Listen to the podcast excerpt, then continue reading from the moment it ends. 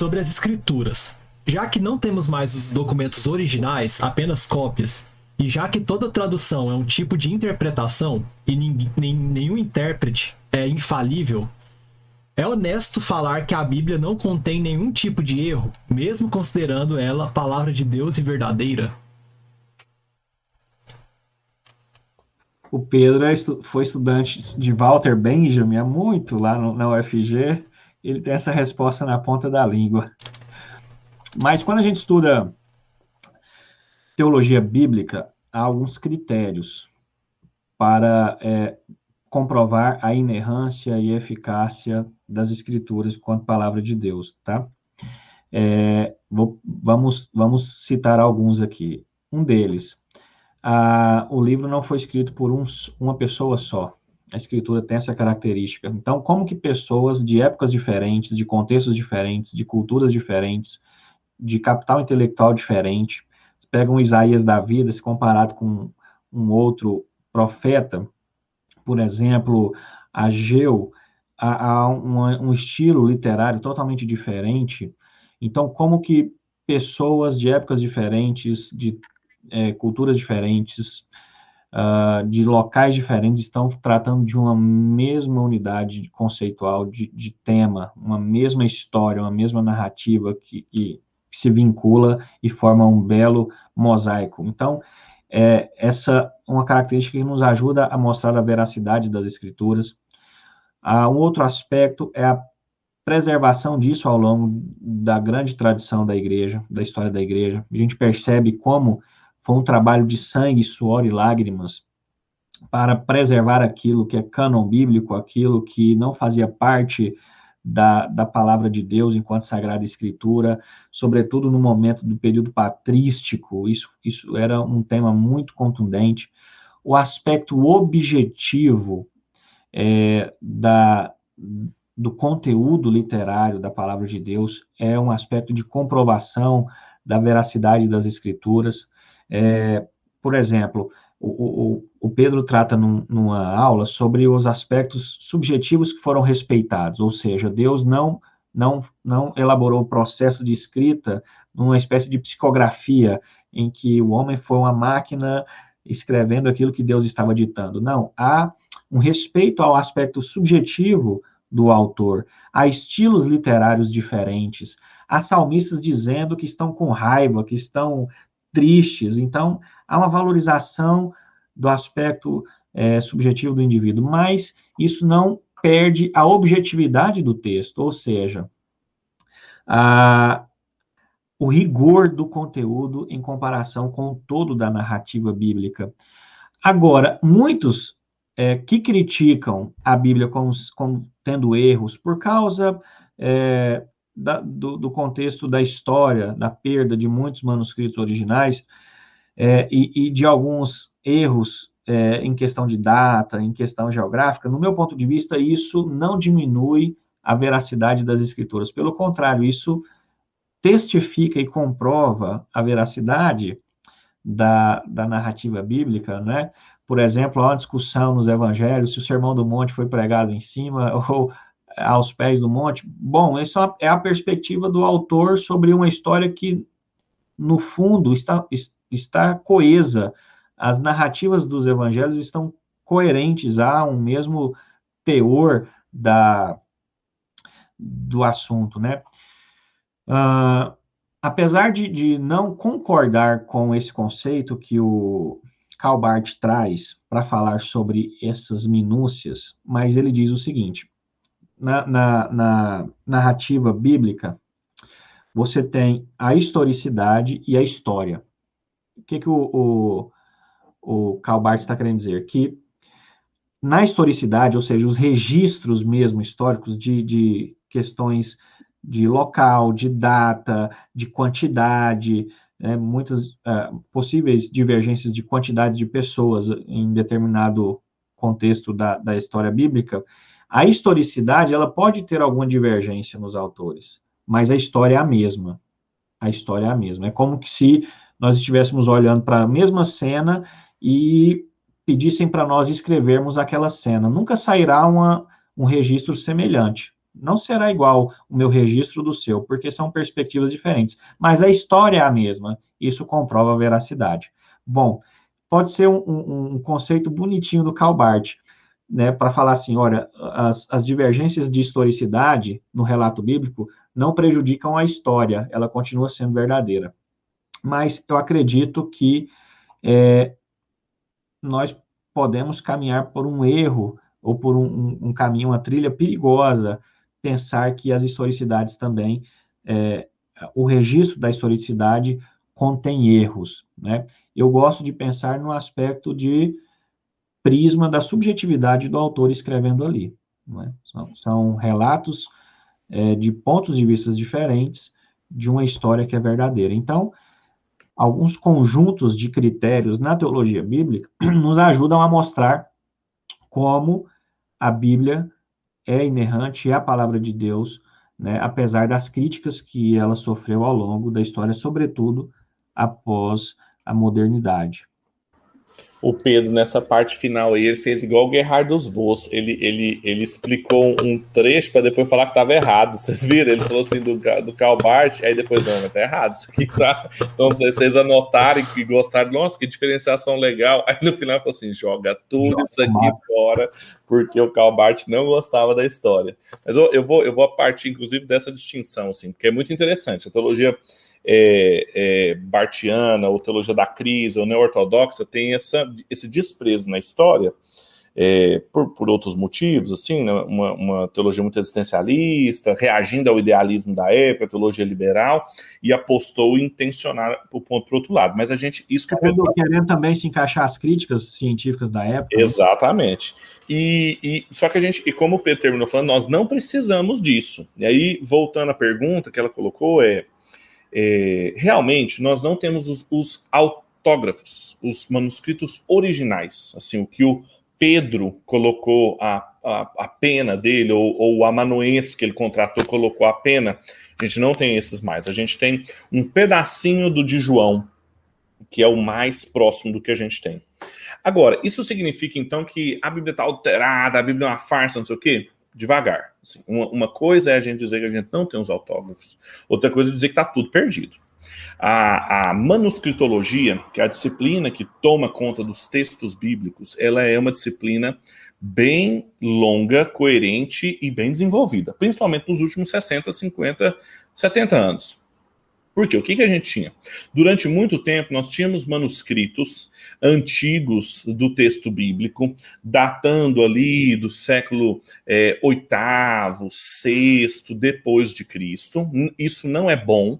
Seis, ter um manuscrito de 600 anos depois de um acontecimento é muito tempo.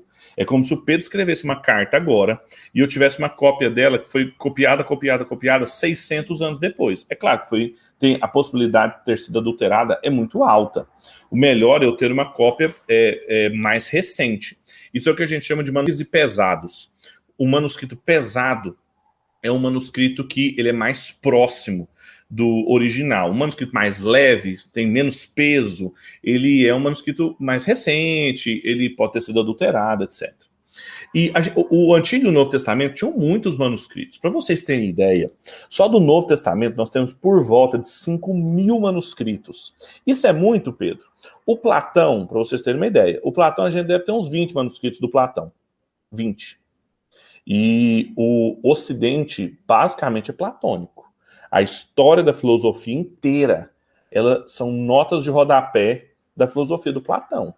E a gente tem uns 20 bons manuscritos do Platão. falando de bons manuscritos do Platão, que datam aí de uns 800, 600 anos depois que ele existiu. O Sócrates a gente não vai nem falar, porque a gente não sabe nem se ele existiu. O Novo Testamento, não. A gente tem 5 mil cópias, e principalmente depois do, de um achado arqueológico do século XX chamado Manuscritos de Qumran, uma região ali dos essênios que acharam uma caverna com uma série de potinhos. Olha que coisa louca, se vocês não conhecem essa história, gente, vocês têm que conhecer. Tinha um beduíno andando ali no meio do deserto, ele jogou uma pedra dentro de uma caverna para saber se tinha algum bicho lá para ele poder dormir ali por um tempo, e ele ouviu um pote quebrando. E falou assim: "Ué, barulho é esse?". Quando ele chegou lá, tinha um monte de manuscritos bíblicos antiquíssimos, super conservados. É, e assim, a, uma, uma, um empreendimento arqueológico, ele demora, ele, ele não é rápido. Então, muito provavelmente, esse beduíno pegou algumas cópias e vendeu isso no mercado negro de, de, de, de, de, manus, de cópias de manuscritos. É, feito isso, algumas coisas se perderam, mas a gente tem bons manuscritos, a gente tem bons manuscritos de, de datas muito recentes, em que ali a gente tem textos muito próximos do original. E aí, o, por que, que isso é um argumento muito bom? Porque os manuscritos que a gente tinha, que não eram tão é, antigos, eles não são tão diferentes dos que foram achados, que são muito antigos. O que, que significa? Que eram boas cópias. Que, o, que a Bíblia não foi mal traduzida, que ela não foi manipulada, que ela foi muito bem conservada que ela foi bem traduzida, justamente porque se tratava de textos sagrados da religião judaica, da religião cristã. Então eles foram muito bem conservados. Além disso, quando você não tem textos originais, não significa que você perdeu os únicos elos que poderiam fazer a conexão entre nós e os acontecimentos originais. Por quê? Outras coisas foram escritas na mesma época que fazem referências a esses acontecimentos que podem ser comparados. E tem livros e outros textos da mesma época que têm ressonância com os textos bíblicos, mesmo que a gente não tenha os originais e a gente tenha cópias desses textos que são da mesma época. Vou citar um exemplo para vocês do que eu estudei semana passada. Estou expondo Samuel na minha igreja, cheguei em Samuel no capítulo 11, e aí, no primeiro versículo do capítulo 11, fala de um rei chamado Naás. E aí, lá, no, lá na caverna de Qumran, no rolo de Samuel, que descobriram um rolo que tinha Samuel inteiro, quase conservado lá, tinha um versículo a mais do Samuel que a gente tem na nossa Bíblia. É um versículo do, o versículo 1 do capítulo 11.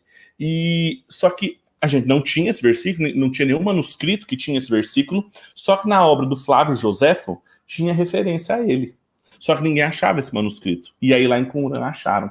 Então veja, havia uma menção dele num outro livro, mesmo que a gente não tivesse menção, a gente não tivesse um manuscrito que bom o suficiente, antigo o suficiente, que tivesse esse texto.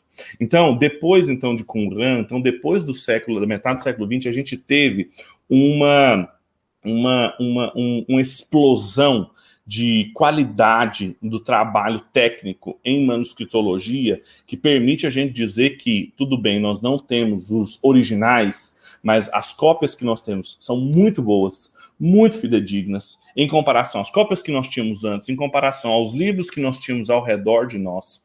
E aí sobra então perguntas do tipo: por que, que as pessoas querem duvidar tanto assim da Bíblia? E a gente começa a questionar as questões, e aí a gente começa a trabalhar os pressupostos das pessoas. Porque quando a gente pega outros manuscritos que são muito menos importantes para a história bíblica, muitos manuscritos que são menos importantes para o mundo ocidental, Platão, Aristóteles, que o pessoal faz assim grande, coloca sob grande importância para a construção da mentalidade do Ocidente, não tratam com o mesmo rigor, e na Bíblia que a gente tem muito mais manuscritos, muito mais rigorosos, muito mais testemunho extra-bíblico, e há uma desconfiança tão grande a gente então tem que começar a desconfiar da desconfiança, de um antissobrenaturalismo pressuposto, de um, de um anticristianismo, de um antissemitismo e assim por diante. Então, a, envolve tudo isso. É, é uma pena realmente nós não termos manuscritos originais, mas isso não significa, a gente não pode fazer um salto necessário de que é, então caiu na dúvida cética cartesiana de que então nada é puro. Peraí, entre não ter os originais e que nada é seguro, existe uma longa distância, que existem outros elementos que nos dão segurança.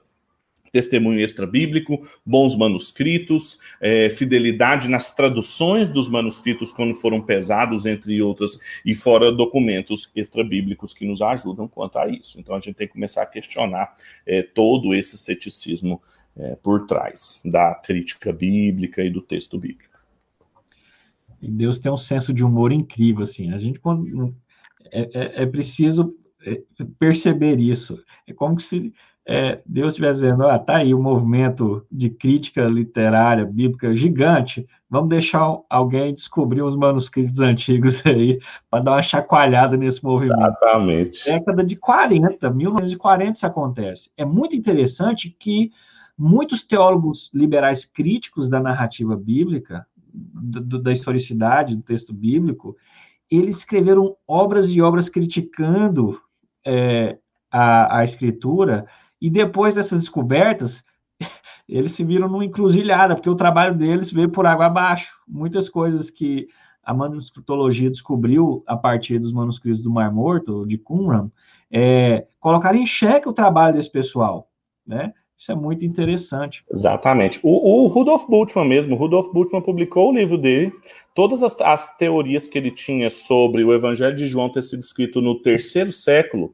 porque falava do gnosticismo, e o gnosticismo era uma heresia que só se desenvolveu depois, e que se tinha relatos ali de gnosticismo um proto-gnosticismo em João, significava que não foi João que escreveu. Então, assim, muito cético, muito espírito do seu tempo, acharam o manuscrito de João de mil, eh, desculpa, de 146. É o manuscrito mais antigo que a gente tem, um pedacinho, mas ele é de 146 depois de Cristo. Muito antigo, não tem nada em termos de, de religiões antigas, gente. Não, não tem nada igual ao cristianismo tem. E, cara, acabou. Sim, o Rudolf Bultmann é história. Ele é história da teologia. Assim, a gente estuda, acha bonitinho, mas não serve para nada. Do ponto de vista de crítica textual, não serve para nada. Há um senso de humor aí na coisa. Deus é, Deus é maravilhoso. Por isso que a ETA converteu lá na Assembleia de Deus. Tem, tem um videozinho, tem um videozinho rolando por aí, vocês viram? Um stand-up falando de, de gente que é ateu, que duvida de Deus, mas acredita em horóscopo. Horóscopo. Exato. É muito interessante porque, é, você falando da intencionalidade, dos pressupostos, isso tem muito sentido, porque, por exemplo, ninguém vai questionar é, no ambiente secular, o não cristão na academia, ele não vai questionar a teoria freudiana do complexo de Édipo, tendo fundamentos um mito escrito por Sófocles, que não tem nada de fragmento original, nada a nós hoje, né?